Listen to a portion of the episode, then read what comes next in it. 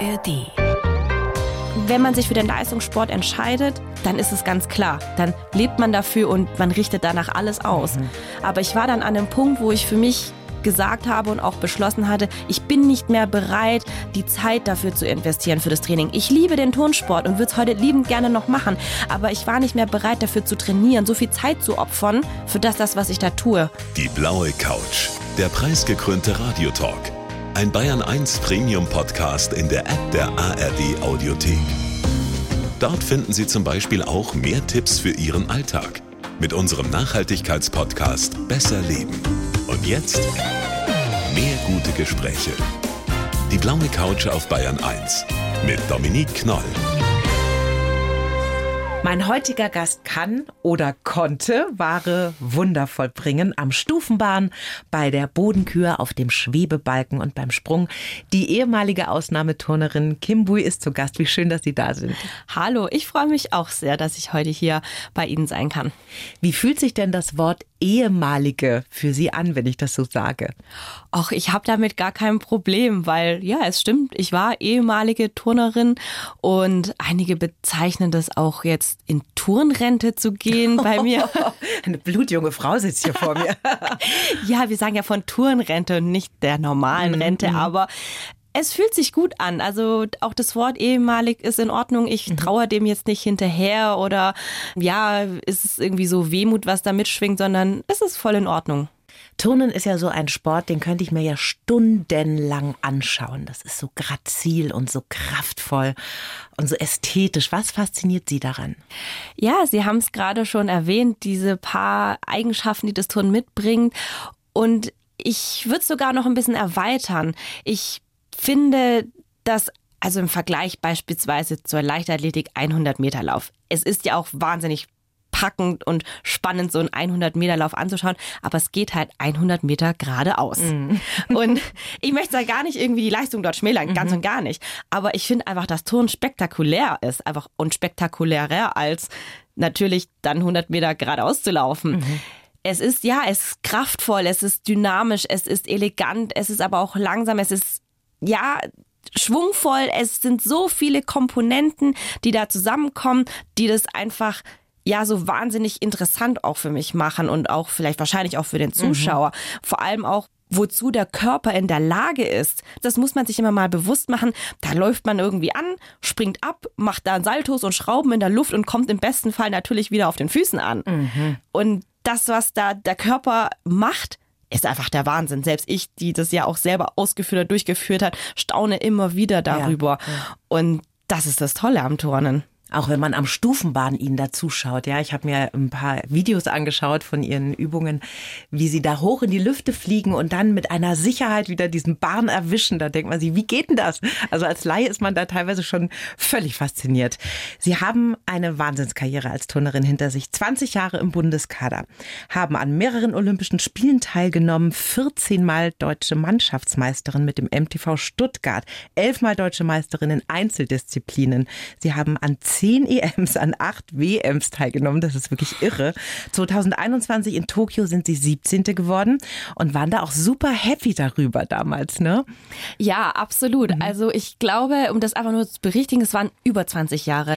Ich habe nämlich zu meinem 30. Geburtstag von der damaligen Cheftrainerin eben ein T-Shirt geschenkt bekommen, wo 20 Jahre Bundeskader hinten drauf ah. stand. Und es war schon ziemlich witzig, weil einige der Turnerinnen, die da dort vor Ort waren, sind noch nicht mal 20 Jahre oh alt Gott. gewesen. Deshalb, also ich war noch ein bisschen länger im Bundeskader, aber ja, der Abschluss also was heißt der Abschluss? Das ist immer ganz falsch. Wir sind ja bei den Olympischen mhm. Spielen 2021. Genau, ja. Der Mehrkampf dort war für mich was wahnsinnig Besonderes, weil ich bisher in meiner Karriere noch kein Mehrkampffinale erreicht hatte mhm. bis dahin. Ich war bei der EM natürlich auch schon im Mehrkampffinale, aber noch nicht auf der Weltebene.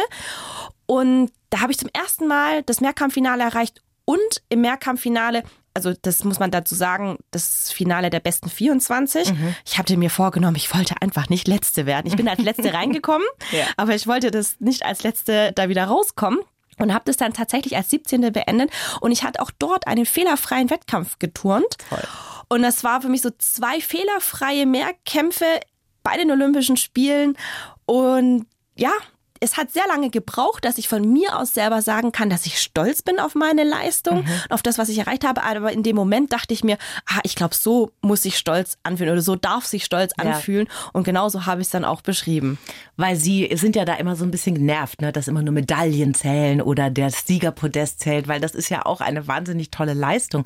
Vielleicht erklären Sie noch mal ganz kurz Mehrkampf für den Turnlein. Genau, ein Mehrkampf besteht oder das Ergebnis ist dann quasi die Addition von den vier Einzelgeräten, also den Sprung, den Stufenbarren, den Schwebebalken und den Boden. Mhm. Da turnt man an allen Geräten jeweils eine Übung und das wird dann zusammengerechnet und das ist dann das sogenannte Mehrkampfergebnis. Ah, verstehe. Wann haben Sie sich denn entschieden aufzuhören? War das ein Prozess oder gab es da diesen einen Moment, wo Sie sagen, da wusste ich, es ist vorbei, ich steige aus? Wie lief das ab? Beides. Mhm. Es ist auf der einen Seite ein sehr, sehr langer Prozess bei mir gewesen. Auf der anderen Seite gab es natürlich auch einen Moment, wo ich dann für mich beschlossen hatte, ich höre auf. Und der Prozess war deshalb auch so lange, weil ich, ich hatte 2016 mit Coaching begonnen. Ich hatte so ein mhm. bisschen ah, so diese Fragen so im Leben, wie geht's weiter, wie soll es weitergehen? Und natürlich, ich habe bis dahin schon zwei Olympische Spiele gehabt, 2012, 2016 und ich war 2008 schon Ersatzturnerin. Also ich habe da schon auf eine gewisse Karriere zurückblicken können und mhm. irgendwann beschäftigt sich natürlich jeder Leistungssportler schon auch mal mit dem Gedanken, wie kann ich aufhören oder wann möchte ich aufhören. So, und dann war 2016 nach den Olympischen Spielen so ein Moment und dann mhm. habe ich Damals bin ich zu meiner Studiengangsleiterin gegangen. Ich habe da studiert und habe dann meinen Master begonnen und ich war da so ein bisschen unschlüssig, ja, wie soll es denn so weitergehen? Und dann meinte sie, du, meine Kollegin in der Fachschaft, in der anderen Fachschaft hat eine Coaching-Ausbildung. Vielleicht machst du einfach mal ein unverbindliches mhm. Gespräch mit ihr. Und dann haben wir da begonnen zu arbeiten. Und habe ich mich tatsächlich auch mit dieser Frage beschäftigt, wie kann ich damit aufhören? Ich habe sie damals so laut okay. ausgesprochen und wir haben einfach so drumherum daran gearbeitet. Es war eben ein sehr langer Prozess, weil ich auch immer nie an diesem Ton irgendwie so loslassen konnte, so richtig, weil es hat mir sehr viel gegeben. Mhm. Und ja, und dann waren natürlich dann die Olympischen Spiele 2021 in Tokio vorbei und immer war noch nicht dieser innere Entschluss zu sagen, ich höre jetzt auf. Mhm. Aber dann im Frühjahr 2021, nee, 2022, Entschuldigung, mhm ja, da sind bei mir im Privaten ein paar Dinge zusammengekommen und dann habe ich für mich beschlossen, es ist jetzt an der Zeit, ja, die Zeit für andere Dinge zu nutzen, neue mhm. Dinge in mein Leben zu lassen, weil der Leistungssport hat einfach schon auch mein Leben bestimmt, aber das ist, wenn man sich für den Leistungssport entscheidet, dann ist es ganz klar. Dann lebt man dafür und man richtet danach alles aus. Mhm. Aber ich war dann an einem Punkt, wo ich für mich gesagt habe und auch beschlossen hatte, ich bin nicht mehr bereit, die Zeit dafür zu investieren für das Training. Ich liebe den Turnsport und würde es heute liebend gerne noch machen, aber ich war nicht mehr bereit dafür zu trainieren, so viel Zeit zu opfern für das, das, was ich da tue. Und ja, es war einfach an der Zeit, mhm. andere Dinge zu erleben. Das kann ich so gut nachvollziehen. Über ihre harte, harte Trainingsdisziplin sprechen wir später natürlich auch noch, Kim. Sie ist 33 und turnt wie ein junges Reh. Das hat der Turner Fabian Hambüchen gesagt. Er hat bei den European Championships in München letztes Jahr ihre Bodenübung im Fernsehen kommentiert. Das lief richtig gut für sie und das war auch dann der Abschluss dieses Turnier. Das war die letzte Übung am Stufenbahn, oder? Ja, also jetzt hatten wir es ja gerade von der Bodenübung mhm, beziehungsweise von der mhm, Barrenübung. Mhm. Die Bodenübung war wir hatten, da muss ich mal dazu sagen, Samstag war das Teamfinale mhm. und Sonntag war das Gerätefinale mit der Stufenbarrenübung, mit meiner allerletzten Übung. Das mhm. heißt aber am Samstag habe ich dann für das Teamfinale natürlich auch meine letzte Bodenübung geturnt. Mhm. Und es war auch wahnsinnig packend und ergreifend und emotional, ja. weil ich habe es ja vorher schon bekannt gegeben, dass ich bei den European Championships aufhöre und natürlich war mir auch nicht bewusst, wie lange diese Reise geht. Geht sie nur bis zum Teamfinale, geht sie bis zum Gerätefinale, weil man weiß es natürlich nicht. Man muss sich ja dafür qualifizieren fürs Gerätefinale. Und das war schon eine wahnsinnig emotionale das heißt, Woche. Jeder wusste, das ist jetzt das letzte Mal, dass wir Richtig. diese tolle Turnerin bei so einem wichtigen Wettkampf Richtig, sehen. Richtig, ne? genau. Also so muss man sagen, am Donnerstag war quasi der Qualifikationstag und ich habe anderthalb Wochen vorher habe ich das öffentlich bekannt gegeben. Mhm. Es war auch ein Prozess, wo ich mir dachte so, ja, gibst du es bekannt oder gibst du es nicht bekannt, weil auf der einen Seite war so, ja, wenn ich es bekannt gebe, dann lastet ja schon auch ein großer Druck auf mich, weil alle sehen, okay, das ist ihre letzte Übung. Aber innerlich dachte ich dann auch wiederum, naja, ich will ja so oder so gut performen. Mhm. Und ob ich das jetzt still und heimlich mache und dann danach irgendwie vielleicht nach den European Championships vielleicht sage, okay, ich höre jetzt auf, oder ob ich sage, ich nehme alle mit ins Boot und dass alle daran teilhaben dürfen bei meiner letzten Übung oder beim letzten Wettkampf, mhm. ist doch viel, viel schöner. Ja. Und so habe ich das kommuniziert und dann war das so, diese Bodenübung war klar im Teamfinale, das wird meine letzte sein. Ich habe danach Standing Ovations bekommen. es war so unglaublich und ja auch diesen Kommentar habe ich auch gehört. Also ja. wenn ich im Nachhinein das angeschaut habe, wie der Fabi das zu mir gesagt hat oder zumindest beim Kommentieren. Ja. Und ja, dann am Sonntag war dann klar, Bachenübung, mhm. Bachenfinale, das wird die letzte Übung meines Lebens, Lebens. quasi ja. eigentlich sein. Mhm. Und ja, das war auch so emotional. Ich bin da gelandet. Ich war so in einem richtig, richtigen Tunnel. Mhm. Ich habe da, ich habe gar nichts mehr gehört, nichts mehr gespürt. Das war irgendwie so, so ein ganz ja, war so total im Tunnel, in diesem Automatismus drin und dann mhm. bin ich gelandet und bin da wie so aufgewacht aus dieser Blase oder ja. aus diesem Raum, in dem ich mich irgendwo befunden habe. Und dann ist es einfach alles über mich. Und die Halle war brüllend laut, ja. muss man sagen. Ne? Ja. Die standen da, Standing Ovations. Und sie sind dann, war das ihr Trainer, dem sie da so in die Arme gefallen sind? Ja. Ihrem Trainer in die Arme gefallen und dann sind die Tränen Ja, die. Tränen sind da einfach ich jetzt geflossen. noch Gänsehaut. Ich, ich auch. Ich, ich finde, es ist so, es ist super emotional. Immer auch wenn ich das Video immer noch wieder anschaue, ist es immer noch packend mhm. für mich. Mhm, das glaube ich Ihnen dieses Gefühl, wenn man dann da, es gab ja dann noch eine, eine Verabschiedungsrunde mit der Fahne und alle haben geklatscht, dann liefen noch Bilder ihrer Karriere über den Bildschirm. Also sie haben da ja noch ganz tolle Sachen gemacht. Und dann ist man dann ja irgendwann raus. Dann sitzt man dann in der Umkleide, da zieht man seinen Turnanzug aus und die normalen Klamotten an, geht da raus. Was ist denn das dann für ein Gefühl?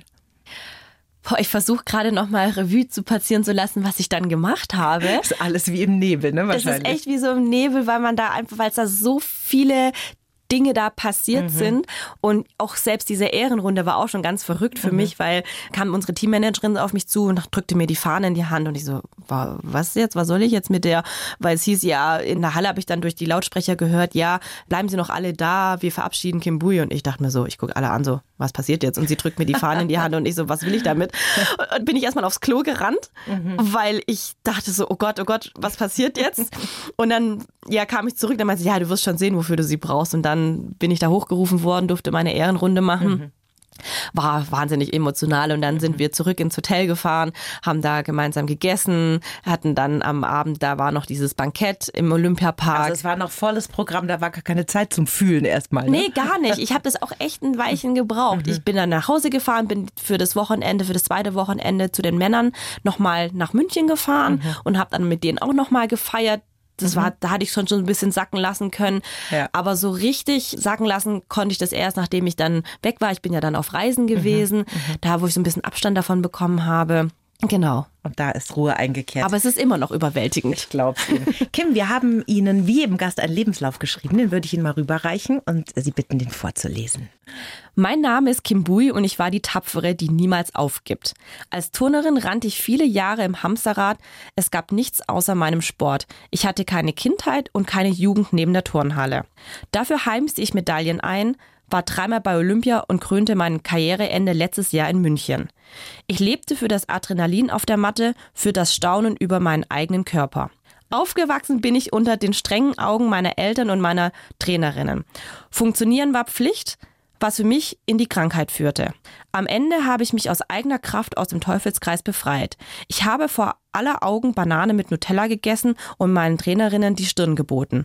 Heute genieße ich mein neues Leben, die Freiheit und die banalen Dinge, die andere schon immer tun durften. So, wie ist es, wenn Sie diesen Text jetzt so sehen? Fühlen Sie sich damit wohl? Fühlen Sie sich ein bisschen erkannt und getroffen? Ja, also.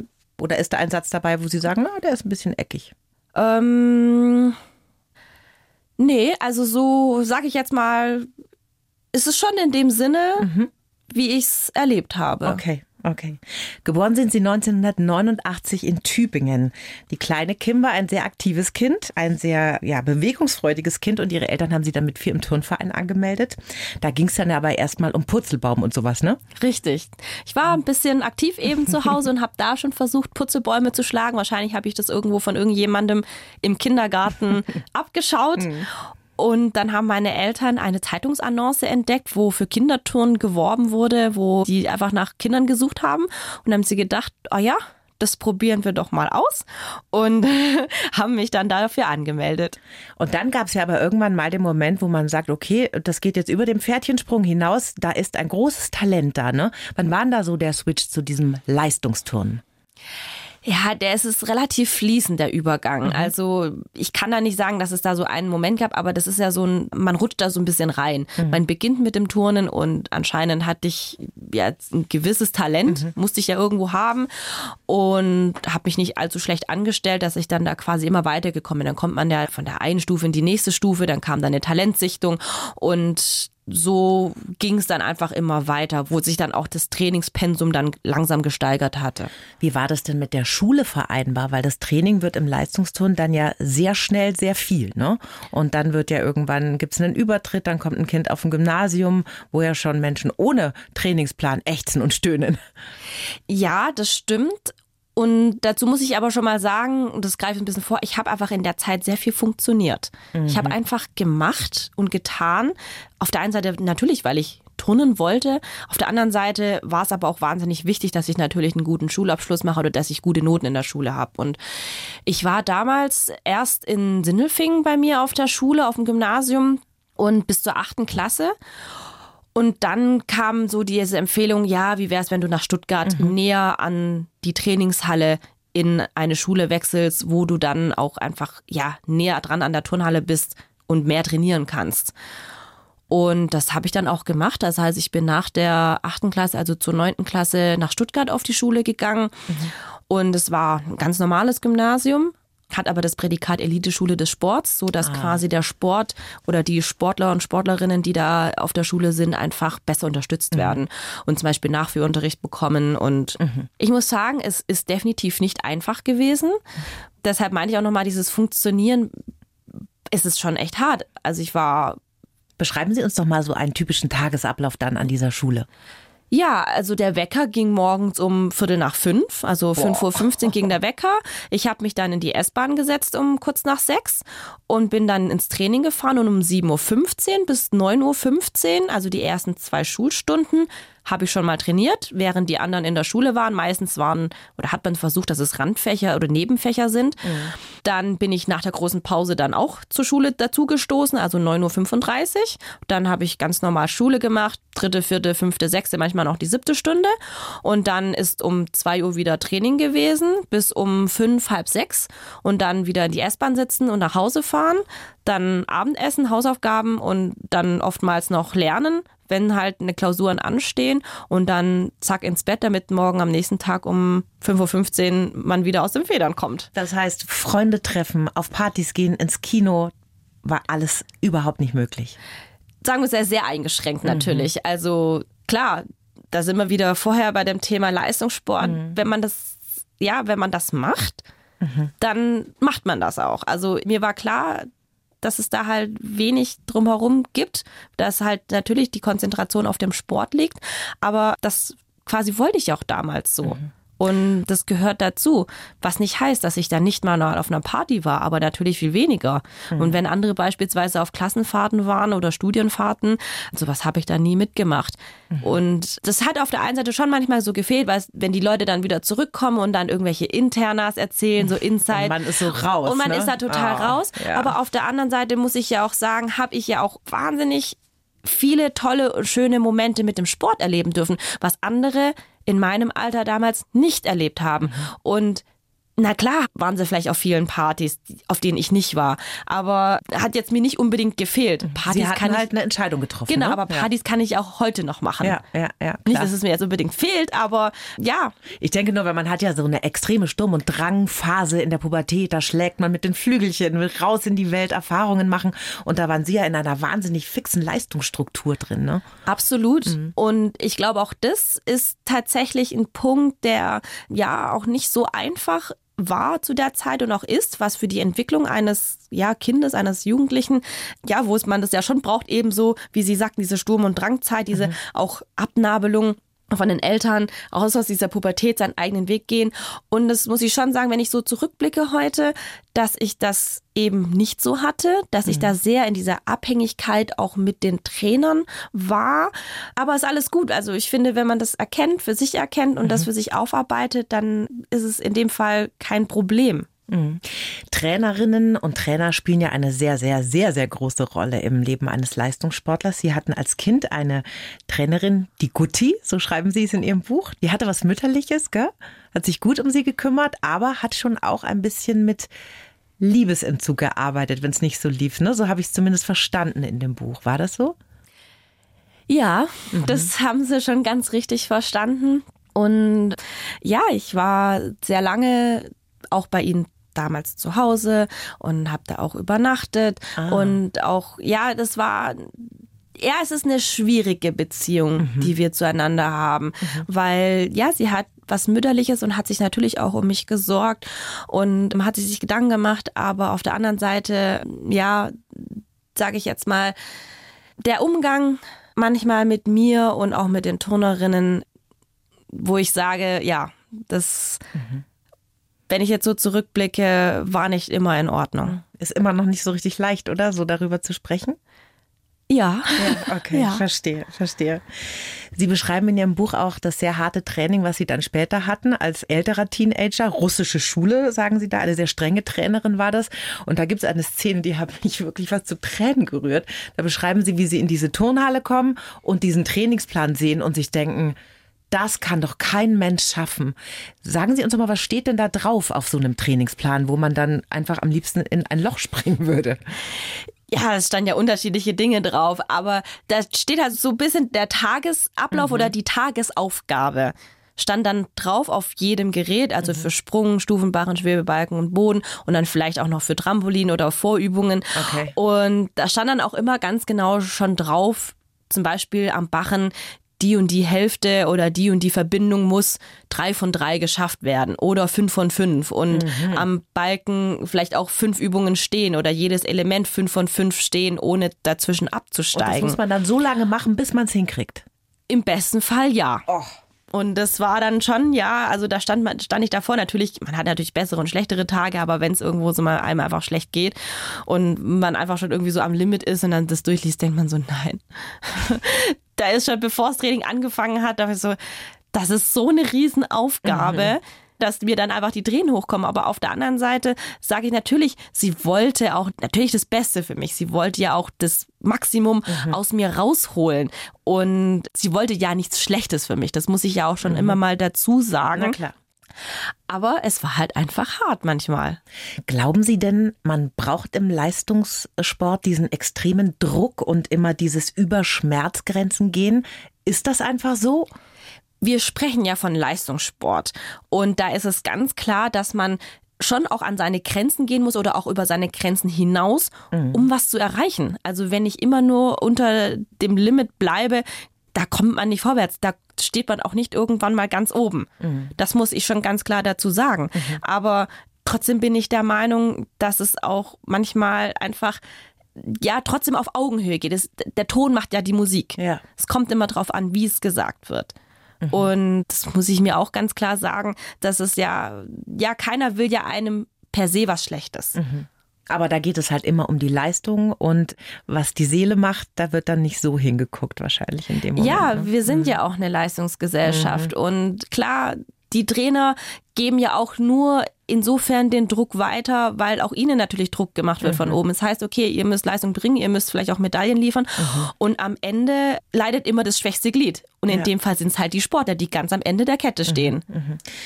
Wie haben denn die Trainerinnen reagiert auf, auf Fehler, Frust oder Schmerz? Gab es da auch mal Empathie oder Aufmunterung oder wie, wie waren da die Reaktionen? Unterschiedlich. Mhm. Natürlich ist es nicht immer alles schlecht gewesen. Also das muss mhm. ich ja auch noch nicht ganz klar sagen. Ja. Es sind ja auch nur vereinzelte Geschichten, die ich da erzähle. Mhm. Und natürlich wird auch immer darauf eingegangen, zu sagen, hey, wenn es nicht geht, dann geht's lässt es, dann okay. geht's nicht. Mhm. mhm. Aber es gibt halt auch die anderen Momente. In Ihrer aktiven Laufbahn, da war das ja so, da hatten Sie ja immer ein festes Ziel vor Augen. Also so ein bisschen nach dem Wettkampf ist vor dem Wettkampf. Ne? Da hat man ja dann immer einen ganz klaren Plan, wie geht's jetzt weiter für mich, wird begleitet von der Trainerin, ist in der Struktur und so weiter. Und jetzt nach dem Karriereende, wie ist es dann nicht so, dass man sagt, oh Gott, ich trudle jetzt eigentlich total durchs Leben oder haben Sie, leben Sie so weiter, dass Sie sagen, ich habe immer ein Ziel und darauf arbeite ich hin? Ich glaube, dass dieses Ziel jetzt anders ist. Es ist anders und der Weg dahin ist auch anders.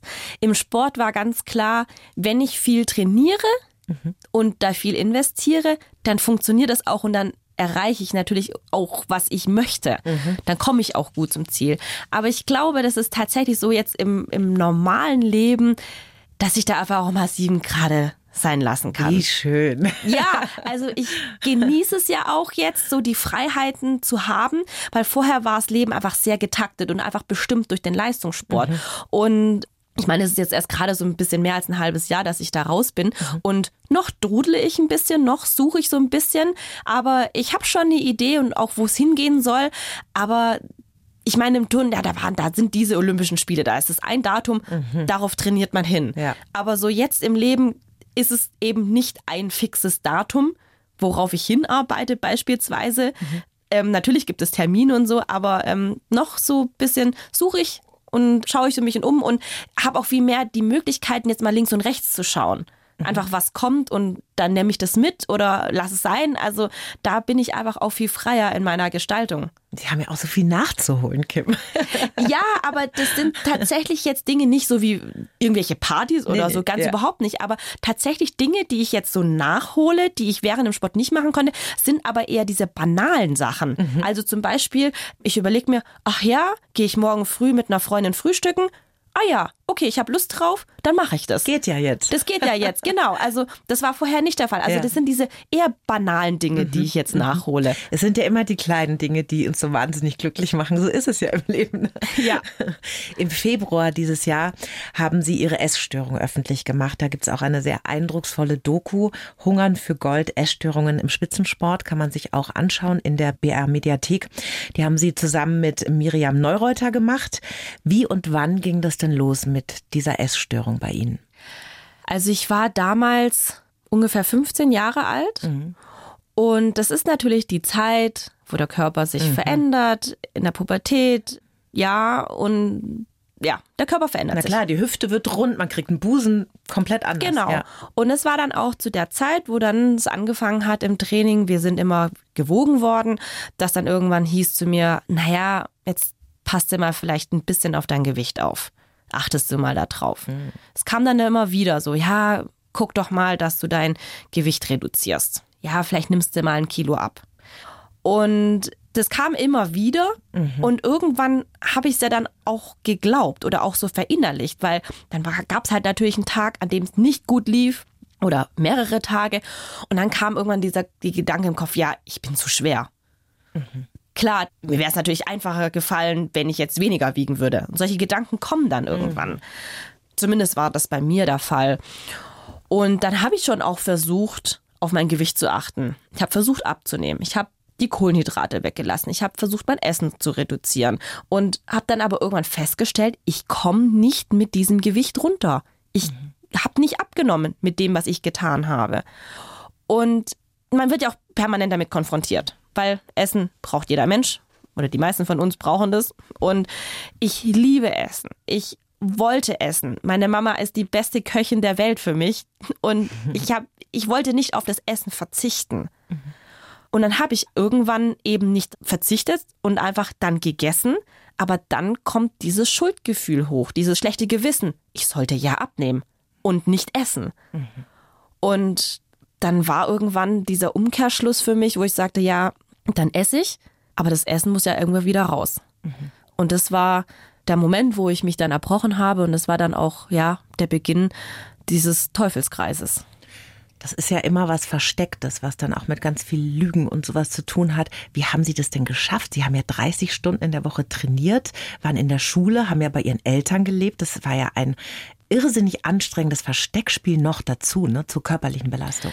Absolut. Und auch genau diese Art Doppelleben, was ich mhm. geführt habe. Ich habe da funktioniert auf der einen Seite eben, ja, Leistung gebracht, alles Schule gemacht und trainiert. Auf der anderen Seite dieses permanente Thema, was Gewicht, Essen und Körper mhm. angeht ich muss sagen, an die Zeit dort kann ich mich gar nicht mehr so gut erinnern, weil ich eben so ein Doppelleben geführt habe, weil das so total diffus ist. Ich habe mhm. da ja so viel Einflüsse gehabt, also von außen oder auch von, auch von innen natürlich, dass ich das heute gar nicht mehr so richtig überblicke. Sie haben da einfach wahrscheinlich nur funktioniert ja. ne? und überhaupt nicht so, wie fühle ich mich eigentlich dabei oder. Total, ja, ja. total. Also was ich fühle, das war, glaube ich, ganz weit weg. Mhm.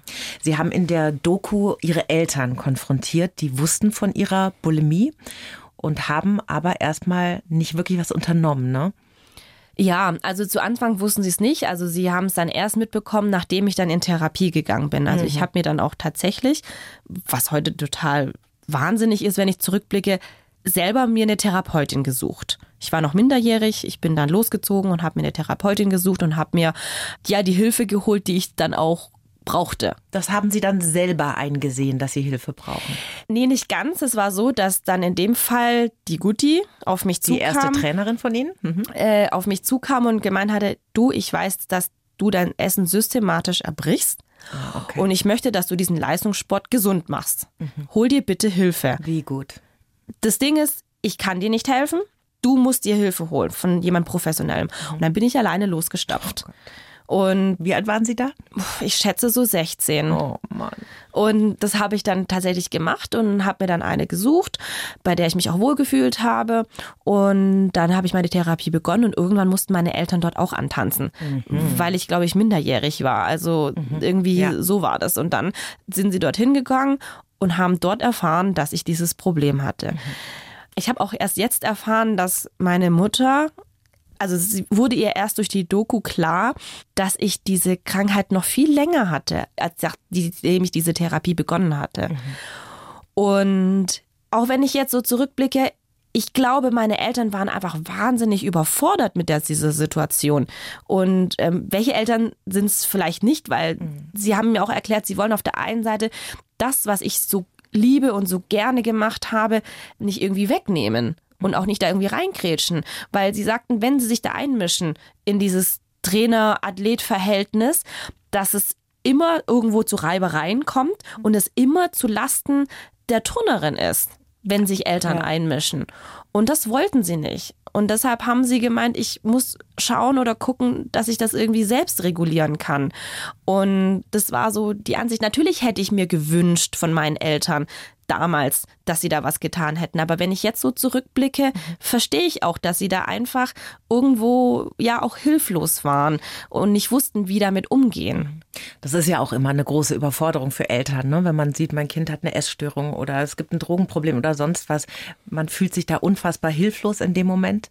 Wichtig ist ja, dass Eltern hinschauen und sagen, ich bin da. Ne? Ja. Wenn, wenn man das bekommt von seinen Eltern, ist ja auch schon mal viel gewonnen. Ihre Eltern kamen ja als sogenannte Boat People, als Flüchtlinge, wirklich mit keinerlei Besitz nach Deutschland. Aber die haben sich gut hochgearbeitet. Ihr Vater Apotheker, ihre Mutter medizinisch-technische Assistentin. Haben ihre Eltern denn auch einen sehr strengen Kurs in der Erziehung gefahren mit ihnen? Also was ein strenges Elternhaus, das auf Leistung ausgelegt war, auch was Schule angeht? In gewisser Weise schon. Ich bin natürlich in zwei Kulturen irgendwie groß geworden und mhm. natürlich prägt meine Eltern die asiatische Kultur, da wo sie herkommen. Mhm. Und wir wissen auch alle, asiatische Kultur ist nun mal, ja, die Werte wie Fleiß, Respekt, Ordnung, Disziplin ist ja schon dort sehr wichtig. Und davon habe ich natürlich auch sehr, sehr viel mitbekommen. Und auf der einen Seite ist es total gut für den Leistungssport und für das Leistung erbringen. Aber auf der anderen Seite war es natürlich sehr, sehr streng. Und ja, so wie ich einfach erzogen bin, hat natürlich für mich das eine oder andere Problem einfach mitgebracht. Mhm. Ihre Essstörung haben Sie ja durch eine sehr langjährige Therapie dann überwunden. Herzlichen Glückwunsch übrigens.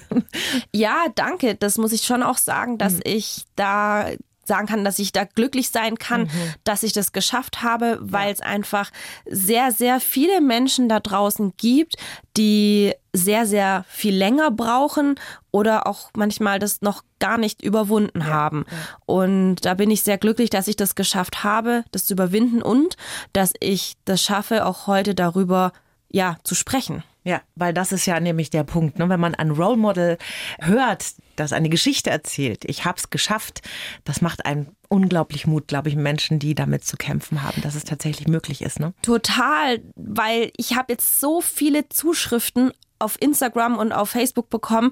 Also ich muss auch hier nochmal sagen, ich kriege so viele Nachrichten von auch sehr vielen Betroffenen, mhm. die sich für meinen Mut bedanken, für meine Offenheit. Ich komme gar nicht hinterher, alle Nachrichten zu beantworten.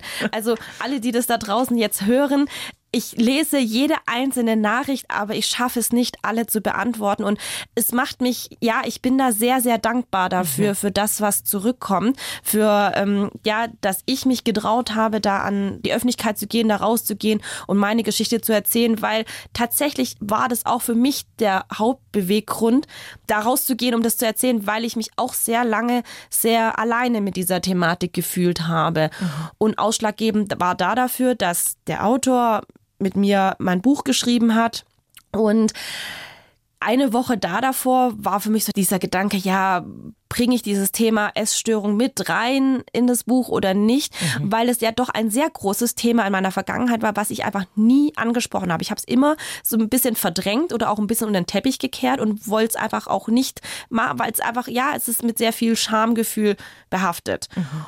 Und dann habe ich mich damals mit einer Freundin getroffen, damals bekannte, heute sehr, sehr gute Freundin. Und wie das Schicksal wollte, haben wir uns, ich weiß nicht mal, wie es dazu gekommen ist, aber wir haben uns plötzlich geöffnet mhm. für dieses Thema und wir beide haben uns als Betroffene geoutet in dem Moment. Und dieses Gespräch war so wertvoll, beeindruckend und auch so bewegend für mich, weil da jemand gegenüber war, die das schon auch die das gleiche durchgemacht hat, und sogar schon ein Stück weiter ist, weil sie offener mit dieser Sache umging und sie schon Worte dafür gefunden hat, wie es ihr erging, was damals passiert ist und einfach diesen Austausch mit jemandem, der das auch durchgemacht hatte, war für mich einfach so wertvoll. Mhm. Ich habe mich plötzlich nicht mehr alleine gefühlt und ich konnte das mit jemandem teilen. Und das war der Moment für mich, wo ich gesagt habe, das möchte ich einfach festhalten, schwarz auf weiß in diesem Buch. Und wenn ich auch nur einem Menschen da draußen das Gefühl geben kann, dass er nicht alleine ist damit, dann war es das auch schon wert für mich. Ja, ja. Und jetzt haben Sie Worte gefunden in diesem wunderbaren Buch 45 Sekunden, meine Leidenschaft fürs Turnen und warum es nicht alles im Leben ist. So heißt das Buch. Ich habe es quer gelesen, fand es ganz toll, beeindruckend, sehr bewegend zum Teil auch, ne, wie Sie da schreiben. Jetzt sind Sie ein freies Vögelchen, das durchs Leben fliegen kann. Was steht denn auf Ihrer Liste jetzt in den nächsten Monaten, sagen wir mal? Ja, momentan bin ich ja noch sehr viel unterwegs auf Promotour mit meinem Buch. Das finde ich auch wahnsinnig toll. Mhm. Also das macht mir auch sehr viel Spaß. Ich habe auch eine Coaching-Ausbildung angefangen, mhm. dadurch, dass ich ja die letzten Jahre sehr viel gecoacht worden bin und ich habe sehr viele Aha-Momente erlebt. Und für mich war dann irgendwann der Punkt, wo ich mir dachte, so, ich würde mir wünschen, dass viel mehr Menschen da draußen auch solche Aha-Momente erleben. Und ich möchte die Menschen coachen. Deshalb habe ich die Ausbildung zum systemischen Coach begonnen. Und dass ich einfach einen Werkzeugkoffer an der Hand habe, dass ich das machen kann. Das baue ich mir jetzt quasi gerade auf. Genauso, dass ich dann auch gerne in Firmen und äh, Unternehmen gehe, um da Coaching zu machen. Teamentwicklung wäre so ein Thema, was mich wahnsinnig interessiert. Mhm. Ich halte aber auch Vorträge, wo ich meine ganzen Erfahrungen, meine Erlebnisse ähm, ja daraus bringen kann, erzählen kann, was mich bewegt hat und ja so Leute inspirieren kann. Mhm. Aber ich möchte auch dem Turnen was zurückgeben, weil das Turnen hat mir ja all die Jahre auch so viel gegeben ja. und ich gehe auch in Vereine. Man kann mich buchen, man kann mit mir Workshops machen, ich kann Trainings geben und all diese Dinge ja, die stehen alle auf meiner Webseite, wo man mich auch kontaktieren kann auf www.kim-bui.de. Da gibt's erstens mal alle Angebote, alle meine Projekte und auch ein Kontaktformular, wo man mir einfach schreiben kann, beziehungsweise mein Management. Und dann, ja, da möchte da ich auf jeden Fall raus. viel Leben drin, Kim. Definitiv. Also ich bin auch offen für alles, was jetzt noch weiterkommt. Ja, also ich bin frei und äh, freue mich da einfach. Wunderbar. Zum Schluss eine Frage, die ich jedem Gast stelle, als letzte Frage.